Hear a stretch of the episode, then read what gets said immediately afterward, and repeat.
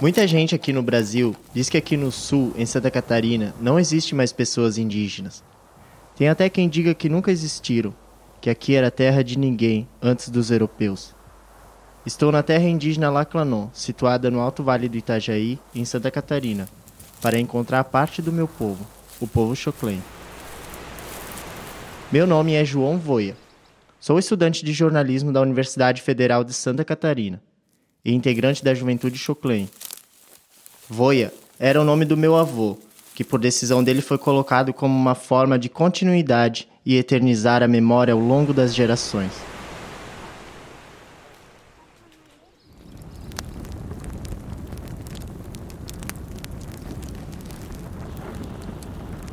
Então, começou em 2019, a gente se reuniu em cerca de umas cinco pessoas e a gente tava conversando, assim, uma conversa normal entre nós, né?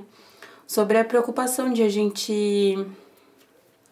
de a gente é, não tá fazendo nada enquanto juventude, né? Pra gente e pro nosso povo. Então, é, a gente conversou sobre as situações que estavam acontecendo dentro do nosso território, sobre a gente não ter representatividade, não ter respeito, você pode se apresentar para os nossos ouvintes? Meu nome é Tchului Gacran. É, meu nome foi escolhido pelo meu bisavô. É, a história da Tchului é, é uma história bem longa, né? E eu nem vou contar, mas é uma história que aconteceu no passado e ele me deu esse nome para que eu continuasse a vida dessa mulher.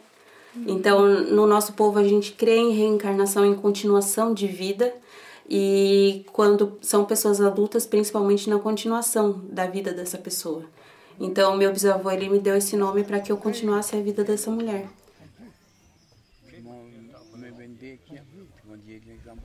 E o legal que a gente não comentou é que com os nomes que, eles, que a gente ganha, a gente puxa as características da pessoa do nome que a gente ganhou. Então, por exemplo, sou Camã e todo mundo diz que eu tenho as características da minha avó é, em questão de, de corpo, de fala, de, uhum. de se expressar, tudo isso é as características que a gente ganha através do nome. É uma herança uhum. que a gente tem uma responsabilidade de seguir em frente, né? Meu nome é Kaman Priprá. É, quem me deu esse nome foi a minha avó, que era mãe dela, a Kaman. E Priprá é o sobrenome da família. O destaque ao nome tradicional é uma forma de resgatar características importantes da nossa cultura. Muitos costumes se perderam ao longo do tempo e aqueles que de alguma forma chegaram até nós estamos buscando preservar. É, muitas coisas na nossa cultura acabaram sendo influenciadas uhum. pela, uhum. pelo colonialismo. Sim. Então, por muito tempo, a nossa comunidade achou que a gente é, só ia ser alguém quando a gente crescesse e fosse para determinada profissão. Só que a nossa cultura ela não é essa. Ela nunca foi assim. Então a gente tá nesse movimento de resgate, de a gente se entender como alguém desde que a gente é gerado, né? Então, é, para os brancos, assim, muito. Tem muito essa questão de eles vão ter um nome só quando eles forem alguém, algum profissional, ocuparem determinado cargo. Mas na nossa cultura não é assim. A gente ganha um nome porque a gente já é alguém. A gente vai viver, é, vai nascer e vai ser alguém importante para nossa família.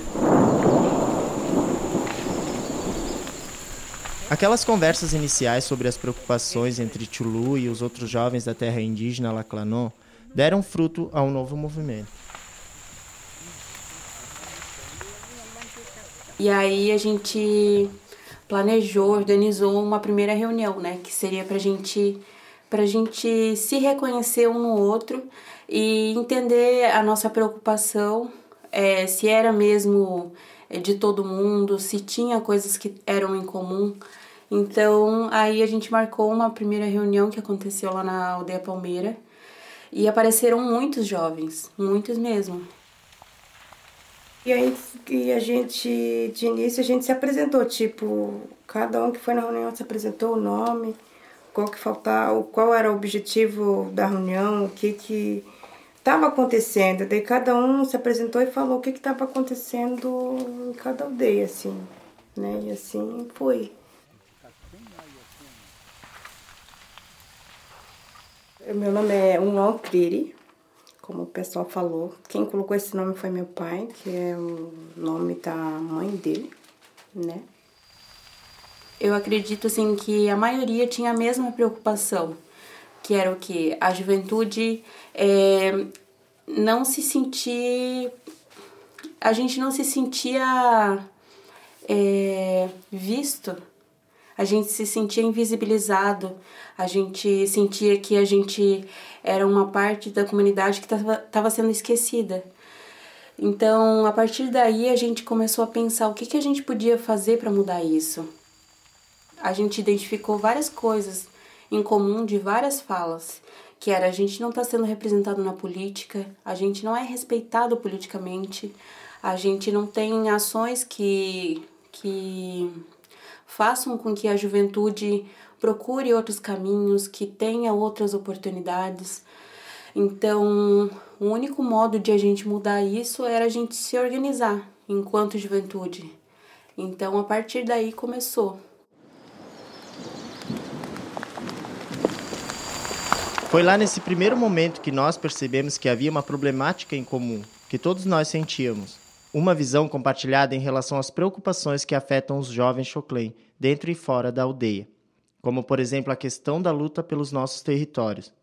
Falamos muito sobre o impacto causado pela barragem que foi implantada dentro da terra indígena na época da ditadura, da discriminação que sofremos nos municípios vizinhos, as demandas que nós, enquanto juventude, precisamos discutir.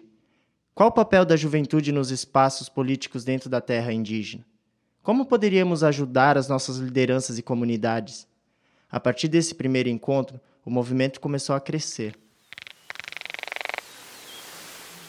Foi esse trabalho assim de pouquinho em pouquinho que foi trazendo uma pessoa ali, outra de lá, gente que a gente não esperava que viesse, né?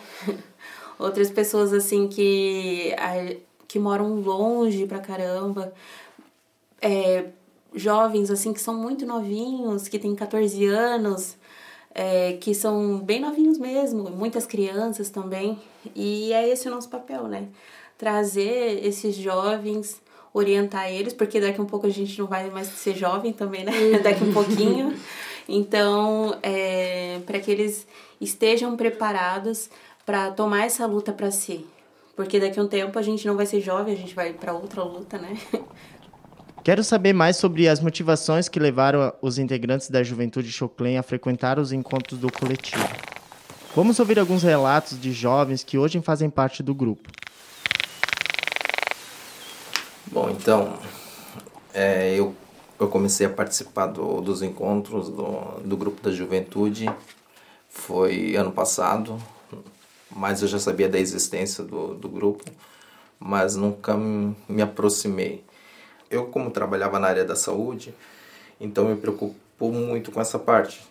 Foi uma preocupação minha. E ver que os nossos jovens estavam sendo muito estavam sofrendo muito com é, com a saúde mental, estavam se envolvendo com outras coisas tipo que que não faz parte da, da, do, da cultura do nosso povo, né? Então isso foi isso me chamou a atenção, tipo, o grupo me chamou a atenção. Eu falei, não, eu vou entrar lá e vou tentar é, ajudar de alguma forma e tentar trazer mais pessoas junto.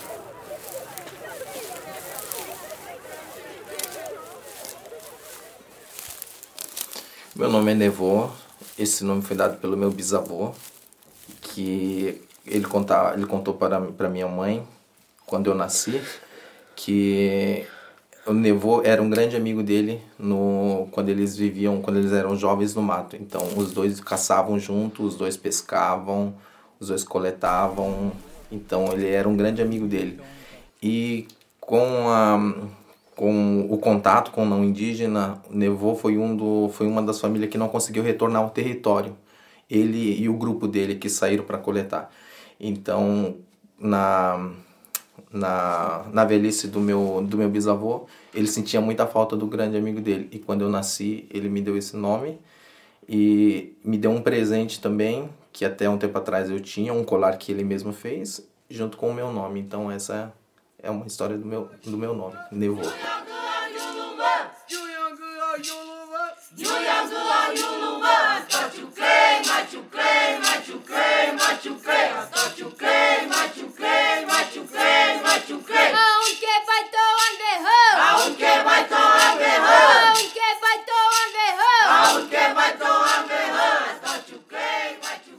Hoje nós temos só uma psicóloga lá no, no órgão da saúde, da CESAI, mas a gente vê que a demanda é muito grande para uma pessoa só.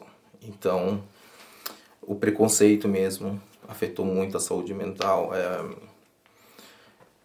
O que, que eu posso falar mais? A violência, o uso de drogas, excessivo, abusivo de drogas, de álcool, é... a taxa de suicídio. É, me surpreendeu muito quando eu entrei. A taxa de suicídio, a taxa de de depressão, de, de, de automutilação. Tipo, foi uma questão que quando eu entrei na área da saúde me chamou muita atenção porque eram crianças, eram adolescentes, pré-adolescentes, então isso tipo, foi de uma, uma, uma certa forma impactando. E quando surgiu esse grupo, pensei, não, vou entrar, vou ver, vamos tentar esclarecer isso, vamos tentar trazer é, esse órgão da saúde, vamos tentar trazer junto com com esse grupo para a gente mostrar a realidade. Porque tá dentro de tá dentro de um consultório tá dentro de um de um escritório alguma é uma coisa mas agora tu entrar no meio tá lá dentro da é, viver a realidade é totalmente diferente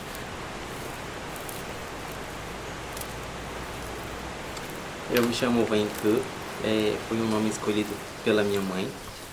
E Vanku foi o homem que veio da água e deu origem a família Chopin.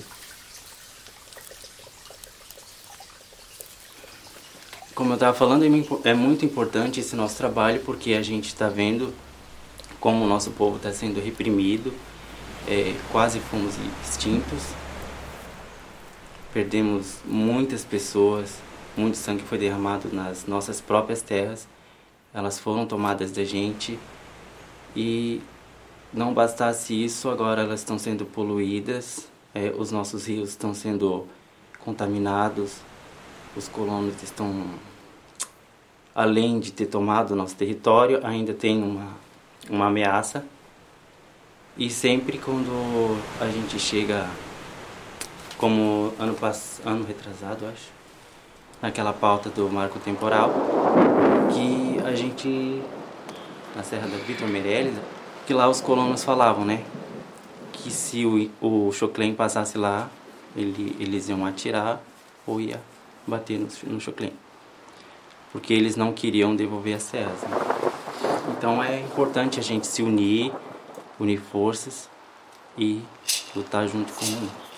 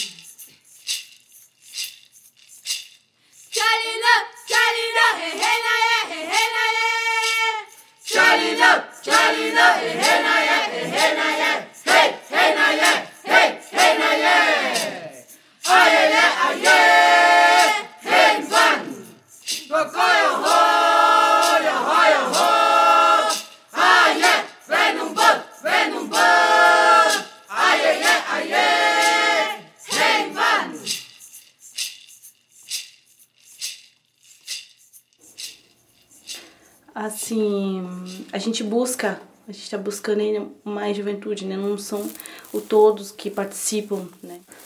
Meu nome é Vachum, Ah, esse nome quem deu pra mim, eu não sei se era direito, mas a princípio foi minha mãe.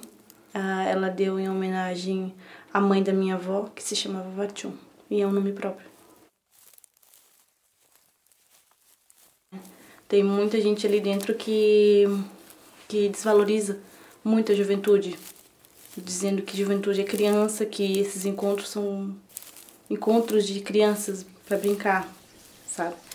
Mas ali a gente está buscando a, a incentivar mais a juventude na política e preparar mais a juventude para porque a gente é o futuro, né? A gente é, somos o futuro da nossa ancestralidade, nossos antepassados, né? Eu, particularmente, eu, eu, não, eu não cresci na aldeia. Minha adolescência, depois dos meus nove anos, eu não cresci na aldeia. Me mudei pra cidade e morei com meus pais. Então, meio que eu não ligava muito para isso. Eu, tipo, eu sabia da minha, tipo, eu sabia falar, sabia da minha cultura, mas era uma coisa que eu não me importava muito. Eu não, tipo, não ligava muito pra minha cultura ou para o que tava acontecendo. Então, tipo assim, sei lá, se chegasse em 2020 para mim, perguntasse para mim o que estava acontecendo, se eu sabia sobre uma coisa que tipo estava acontecendo na aldeia, e ia simplesmente falar: "Não, não sei, eu não moro lá, eu não não sei o que está acontecendo". Mas a partir do ano passado, é eu comecei a perceber, tipo, o quão grave isso era. Tipo, eu não tava me importando com a minha própria cultura, tipo, eu não tava me importando com as pessoas que moravam dentro da aldeia, tipo, não tava me importando com uns meus avós, eles me ensinaram tudo que eu sei hoje. Eles me ensinaram a falar, a escrever. Então, tipo, eu tava percebendo que eu não tava participando daquilo. Tipo, eu não tava, eu não tava me importando com nada. Aí eu comecei, tipo, a parar com isso. Eu comecei a perceber, a ver realmente o que tava acontecendo. Tipo, quem realmente eu sou.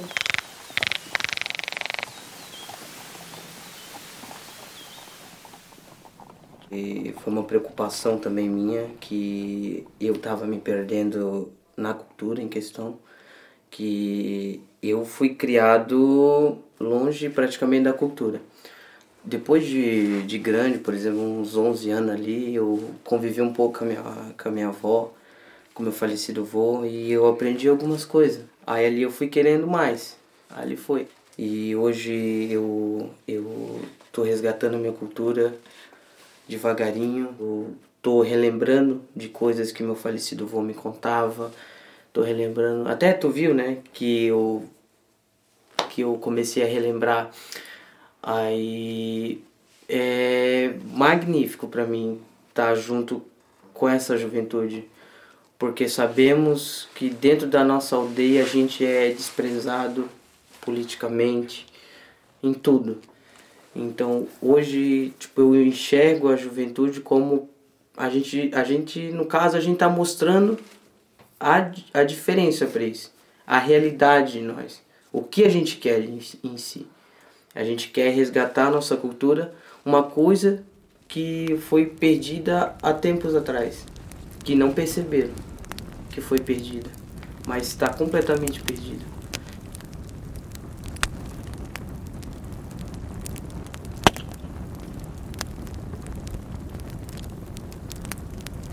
O assunto que o Kangdá trouxe é importantíssimo e difícil de imaginar para quem não vive a nossa realidade.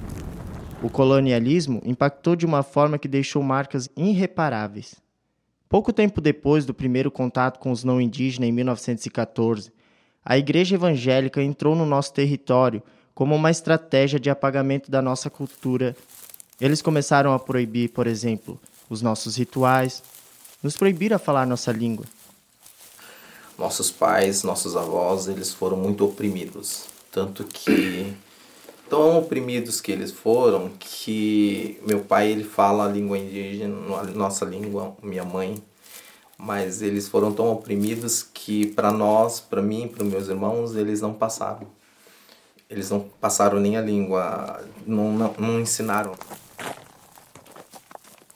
Eu lembro que quando eu ia para a escola, eu, eu voltava da escola com um, vamos dizer, uma tarefa de, de, de, da nossa língua, tipo fazer um texto, alguma coisa assim, era um problema em casa, porque o meu pai ele não falava, ele não ensinava.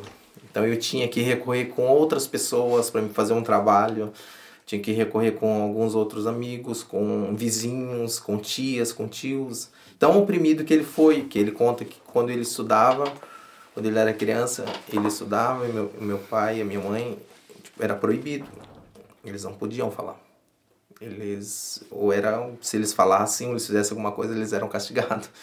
Então, ele, tipo, se a gente falar hoje, hoje eles se sentem um pouco mais, é, com um pouco mais de liberdade. Mas isso, durante o tempo, hoje eu vejo que faz falta para mim. É, tem certos, tem certos artesanatos que eu não aprendi a fazer. Tem a língua que eu não aprendi a falar. Isso faz muita falta. E com essa organização da Juventude Choclen aqui, é um grande incentivo para nós, para a gente resgatar essa, essa parte da nossa cultura que está se perdendo. O que eu achei mais importante foi é, aprender a cantar a nossa canção, que até então eu não sabia cantar. E quando a gente canta todo mundo junto, a gente percebe a força, a garra que a gente tem. E a gente vê, né, toda a resistência valeu a pena e vale muito ainda. E também no, no ATL, quando a gente foi em Brasília, eu gostava muito de ver, de participar da, da marcha que tinha, todo aquele povo gritando. Trazia uma energia, uma força, sabe, que quando o eco, a gente passava no túnel, era um túnel, né, uma ponte que tinha. E aquele ponte. povo gritando, cantando, é muito sensacional, assim. Bem, bem legal. Tudo. E tinha aqueles que, que não eram indígenas, mas que apoiavam, né? Que tava, ficavam no alto do, dos prédios e gritando pra gente, apoiando. E tinha aqueles que passavam buzinando contra também, né? Mas faz parte, né? Infelizmente faz parte. E tudo. Vamos para um momento de aula de história.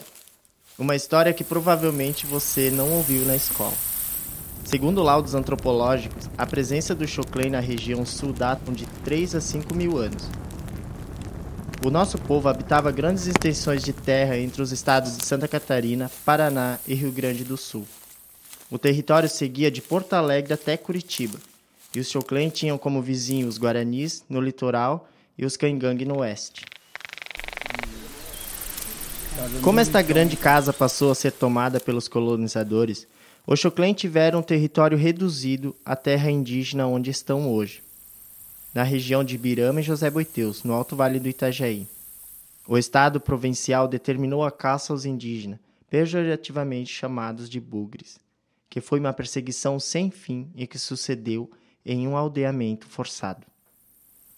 Naquelas matas tomadas por araucárias e embuias no foz do Rio Platê, um grupo Choclen permaneceu sem contato com o não indígena, que perseguiram até 1914 quando os indigenistas do Serviço de Proteção ao Índio, SPI, estabeleceram um posto de atração e contato.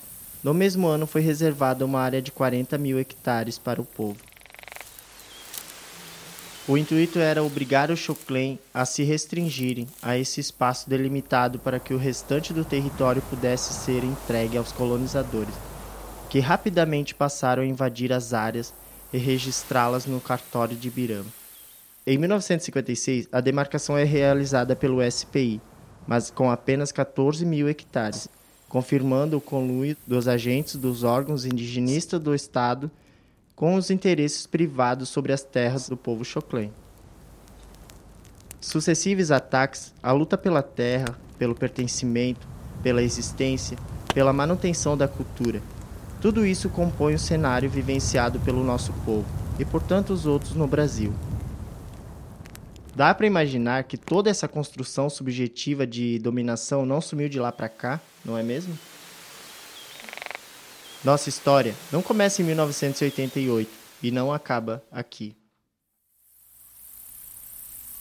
O preconceito, o preconceito contra nós, principalmente juventude, quando a gente se afirma indígena, é muito visível pra, em, em muitas situações eu estudei também num, num instituto particular e quando eu fiz o meu curso, o preconceito era o racismo ele era extremo, chegou à extremidade mesmo, tanto que a gente teve caso é, com com o nosso próprio professor que discriminava nós, é, com alunos, é, com tendo transporte quando a gente ia, tipo, a gente era totalmente excluído do transporte e a gente era então quando se fala em preconceito contra contra os indígenas, principalmente quando nós jovens quando nós afirmamos indígenas, é visível, é não precisa nem ir muito longe.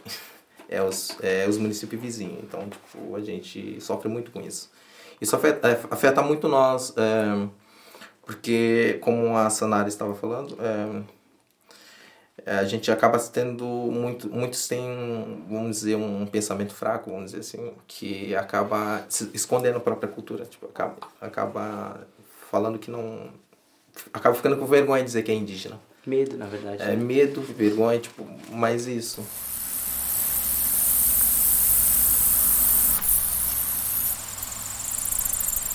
Eu desvalorizava totalmente, totalmente. Eu, tipo, não queria ser indígena. Não queria. Por causa do, do preconceito, isso me fazia, tipo, não querer ser quem eu era.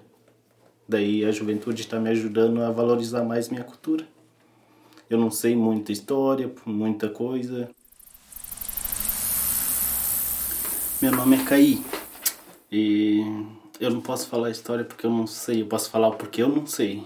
Porque, tipo, antes de eu entrar pro grupo da juventude, eu era uma pessoa desinteressada, não queria saber da cultura, não, não queria nada. Então, quando começou o movimento da juventude, eu quis participar por essa questão de que o adolescente, quando fosse para fora ou estudar como eu fui, ele não passasse por aquele processo de discriminação que eu passei, que ele soubesse como se defender. Acontecia casos dentro de sala de aula de tipo o professor dizer que ele não era índio nem bicho de índio para que tivesse medo de conversar com ele. E naquela época eu não sabia como responder isso. Dentro da nossa TI tem as tem os os, LGBTQIA, né? QIA+. Mais. QIA+. Mais. E a organização mostra em si que acolhe todo mundo, entendeu? Porque hoje a maioria das, da, das pessoas dentro da, da TI, eles têm medo de, de mostrar isso. Se assumir. Por, por, preconceito. por, por preconceito, entendeu?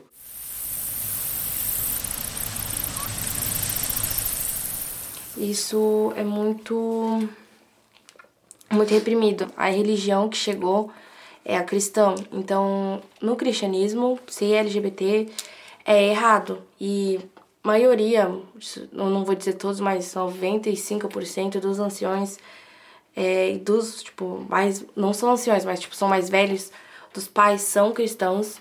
Então, muitos filhos, eu já tenho, eu tenho várias primas que são LGBTs, mas provavelmente só vão se assumir depois que sair de casa, porque isso é muito pesado, tipo, é, aceitação dentro da aldeia, isso assim é tipo, várias pessoas têm medo assim, tipo, de se assumir por conta da religião em si, do cristianismo que chegou para os povos indígenas, sabe? Então, assim, é e a juventude ajuda muito, é, como o Kandar disse, ela acolhe bastante é, cada um que chega.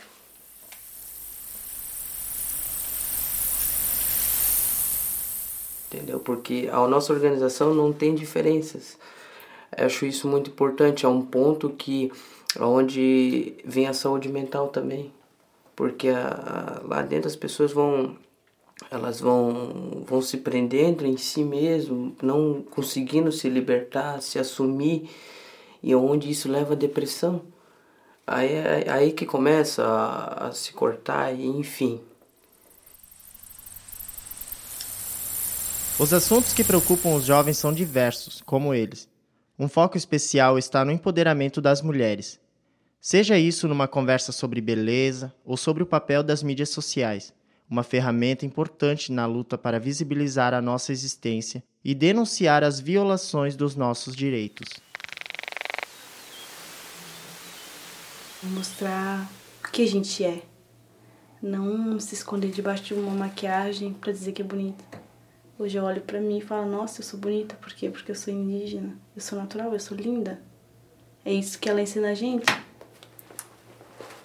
E eu acho, eu acho assim, melhor do que usar uma base, tu pegar passar um genipapo no rosto. Nossa. Urucum, meu Deus. Urucum, né? Te deixa mais leve do que tu tá com uma maquiagem assim, ó. Sim, te, te deixa, nossa, é, com uma liberdade total. Porque você não tá se escondendo, você tá sendo você. Mas você não tem medo de passar no rosto e dizer, não tô com maquiagem, não. Eu tô. tô natural, eu sou eu.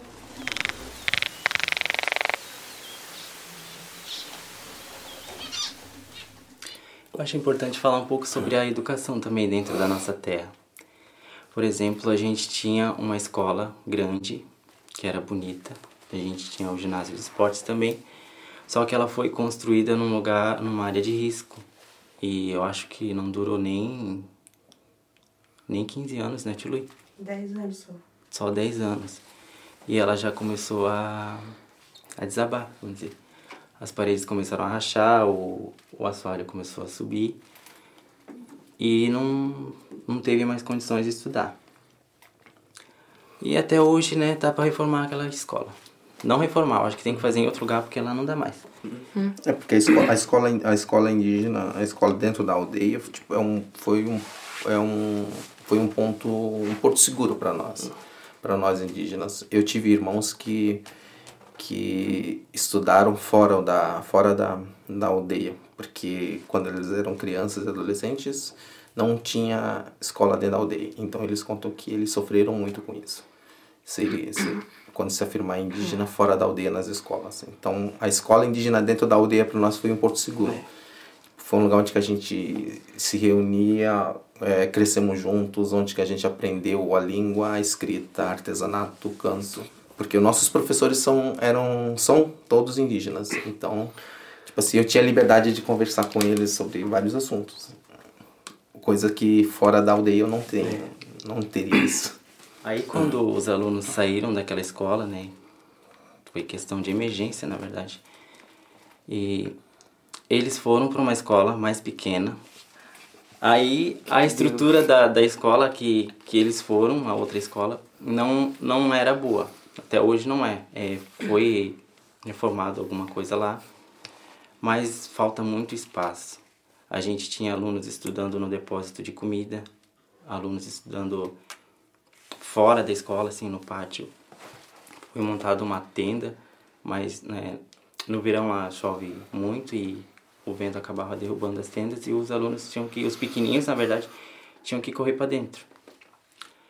E também a, na quadra de esportes, né? Que toda esburacada, que lá o povo gosta de jogar futebol, né?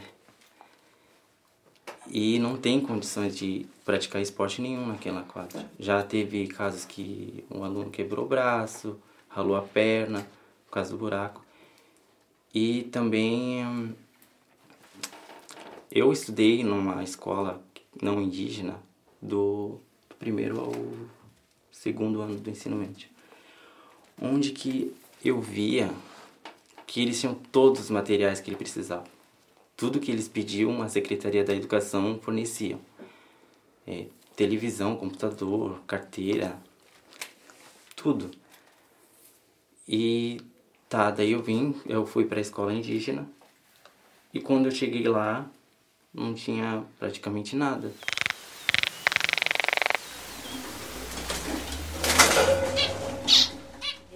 eu estudei numa escola não indígena e lá é, tinha acabado, tinha acabado o ano e estava começando as aulas. É, eles deram transporte para todos os alunos que moravam fora da aldeia, no caso os brancos assim da cidade.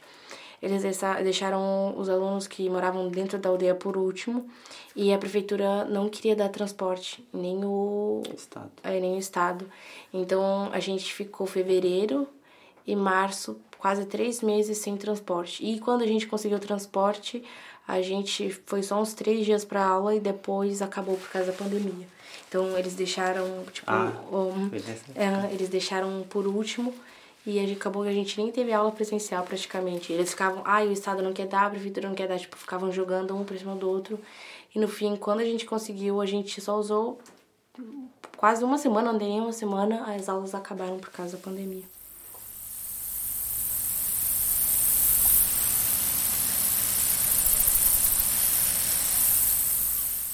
Então, todo esse processo de luta da gente enquanto indígena começa desde a nossa gestação.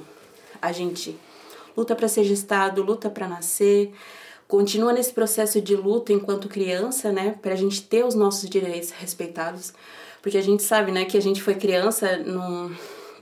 e a gente acompanhava nossos nossos avós para vender artesanato e, e muitas crianças indígenas passam por esse processo e vê os seus pais é, sendo acusados é, no conselho tutelar por maus tratos, é, por abandono. E a gente viu todo esse processo, né? A gente viveu isso. Então a gente sabe que a gente sofre desde que a gente é criança, de a gente ser apontado, de ser tratado como um sujeito de não direito, um mendigo, alguma coisa assim, um pedinte. Então a gente sabe é, que essa negação de direitos ela começa desde cedo. Então a gente hoje tem essa organização que tem essa preocupação de, do, dos, com os nossos jovens, com os nossos adolescentes e com as nossas crianças principalmente, né? E a gente, enquanto mulher, mãe, dentro desse movimento, a gente tá aí para para nos afirmar, né? Para trazer é, essa afirmação da nossa cultura, que as crianças elas são tão importantes quanto qualquer outra pessoa da, da nossa comunidade. Ou são até mais importantes porque são elas que vão continuar a nossa vida aqui. Então é importante é, a gente continuar levando elas para todos os espaços para que elas lá na frente sigam esses passos também.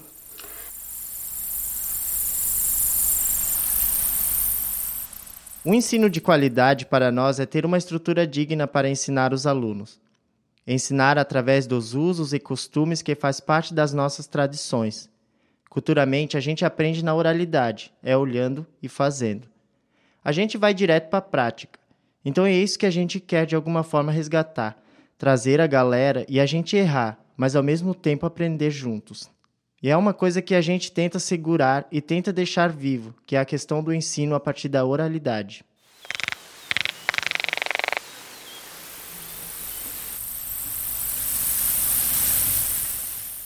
A gente está tá ajudando vários jovens no encontro, assim.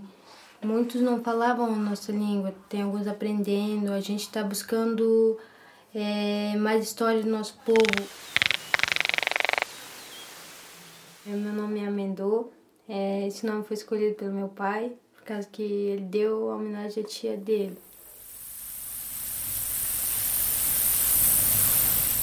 Eu comecei a, tipo, valorizar os anciãos, que eu não valorizava nada. Comecei a conversar com eles, tipo, fui aprender. A juventude ensina tudo isso. Fui aprendendo, fui valorizando.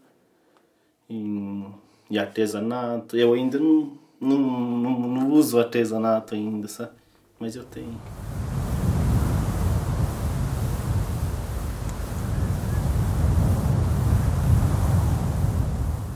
Muita coisa que eu não, não aprendia, né? Foi me interagir mais, eu era bem antissocial, assim.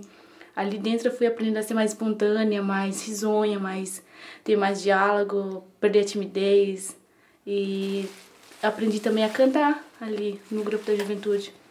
Foi é onde a gente, nosso encontro, a gente a gente preserva muito isso, né? A, a, as falas, as tradições, as histórias, né? Os, os cantos, os, os mitos.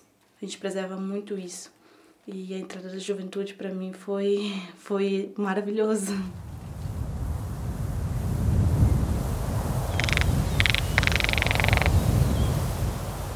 Essa é uma, é uma coisa que a gente trouxe para as nossas, uhum. as nossas reuniões, né? A gente está fazendo esse trabalho é, de que foi uma demanda da, da juventude, da nossa comunidade, de a gente estar em todas as aldeias é, e levar essa preocupação da juventude para cada aldeia, para que a gente consiga atingir esses jovens de todas as aldeias da terra indígena. E uma das preocupações que a gente teve foi é, em conversar sobre coisas que a gente vê que tá que tá a gente está perdendo. A gente já conversou sobre as nossas marcas familiares, sobre a nossa língua, sobre os nossos nomes, sobre os rituais. os rituais, sobre os nossos cânticos, já falou sobre o, o Artesanato. os nossos artesanatos e principalmente assim o que, que a gente quer fazer com isso, com, com esse com essas situações, trazer esse panorama de lutas assim e estratégias para que a gente possa mudar isso. E isso tem dado muito certo, assim, a gente trouxe todos esses temas e a gente viu que o, o tempo que a gente teve, que é um dia inteiro, né? Geralmente nossas reuni reuniões duram manhã e tarde, não são suficientes. E todos gostaram tanto que não querem ficar só ali naquela aldeia falando sobre aquilo, querem levar mais além. Então a gente se apresenta com o nosso nome, né? Mas é, como a gente já falou, o nosso nome, ele não é só um nome, ele é a história do nosso povo. Assim, a gente preserva bastante. Né? A gente preserva e a gente aprende. A gente aprende cada dia. Eu não vou dizer que eu sei tudo. E só que o que eu sei eu aprendi na juventude. E ali dentro o que eu aprendi foi valorizar mais a nossa cultura, valorizar e preservar o que a gente aprendeu, o que a gente sabe até hoje. Hoje eu tô toda pintada, hoje eu ando com colar, com brinco de pena. Eu, se antes da, da juventude eu não dava assim, mas o que que, o que que me incentivou mais? Através da juventude foi é, me valorizar mais. Esse podcast começa nessas inquietudes nessa energia para a luta da juventude Choclen. Ela se baseia nas nossas experiências e na busca de podermos resgatar a nossa cultura.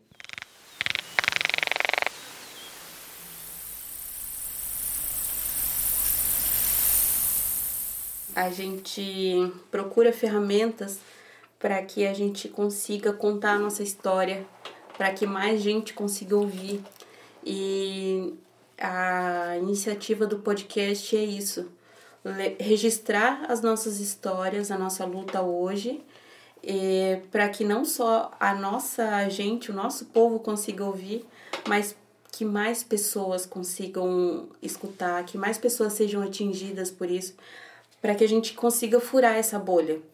Porque a gente tem sim apoiadores, tem pessoas que que estão do nosso lado, não sendo indígenas, mas a gente quer furar essa bolha, a gente quer ir além, a gente quer que mais pessoas entendam é, que é importante a gente preservar as culturas indígenas, que é importante a gente entender a necessidade de que os povos indígenas continuem vi vivos para que todos continuem vivos, né? A gente é guardião não só do nosso território, mas de todos os territórios é, do Brasil inteiro, do planeta inteiro, né? É, é importante que os povos indígenas continuem vivos para que haja equilíbrio na Terra. E vamos começar essa busca seguindo a nossa tradição de escuta, escutando os nossos anciões e anciãs. Queremos ouvir e gravar as histórias do nosso povo e eternizar, para que as próximas gerações não se esqueçam da sua origem. É uma preocupação nossa. Isso também é uma luta nossa, né? Registrar a nossa história, registrar a voz dessas pessoas é, que hoje estão bem velhinhas, né? Que daqui um ano talvez possam não existir. Então a gente tem essa preocupação de, de ouvir deles a história do nosso surgimento, como que a gente, Choclen, existe, qual que é a nossa história, que não são mitos, né? São histórias reais que aconteceram. É, e a gente quer, quer registrar isso, quer deixar para as nossas crianças, para que um dia elas consigam ouvir e, e sentir isso que a gente sente hoje, né? Para que elas consigam se re, reconectar ou se conectar com, com esse momento da história, porque é, tudo que ele tudo que os anciões têm guardado dentro deles é uma riqueza muito grande. Então a gente quer registrar isso para que não se perca com o tempo. a gente sempre fala né que os anciões eles são umas bibliotecas é, e que quando elas não são lidas elas elas acabam morrendo e enfim ninguém leu nenhum livro né e e é uma perda gigantesca para o nosso povo e nesse, nesse momento da vida que a gente está passando, a gente está vendo muitos anciões ir embora e a gente não tem, não tem o registro deles. É, muitos deles acabam, acabam passando desse plano muito tristes assim porque não viram seu território ser demarcado, não viram lutas que os pais deles lutaram é, surtir efeito ainda. Então eles ainda guardam muita, não só histórias é, boas, mas muitas histórias ruins. E a gente quer, quer acessar essas histórias para que a gente consiga se, se entender melhor, assim, e para que é, os mais novos tenham esse registro. Ai, é, vem no banco, vem banco, ai, ai,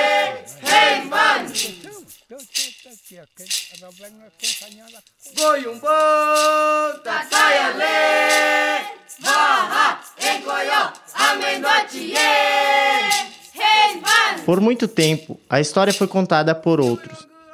Por isso, nosso povo e os parentes, como chamamos as pessoas de outros povos indígenas do Brasil, foram invisibilizados. Agora não vamos mais deixar que falem por nós. Vamos contar a nossa história a partir do nosso olhar. Somos nativos dessa terra, sempre no caminho do sol. Até o próximo episódio.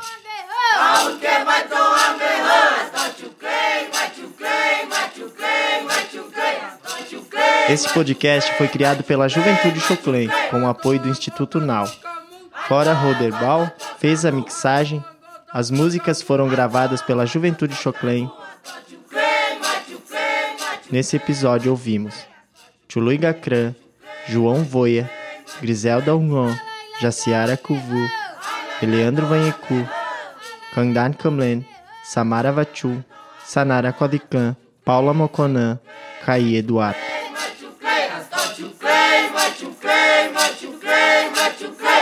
Que Hey! Que Hey!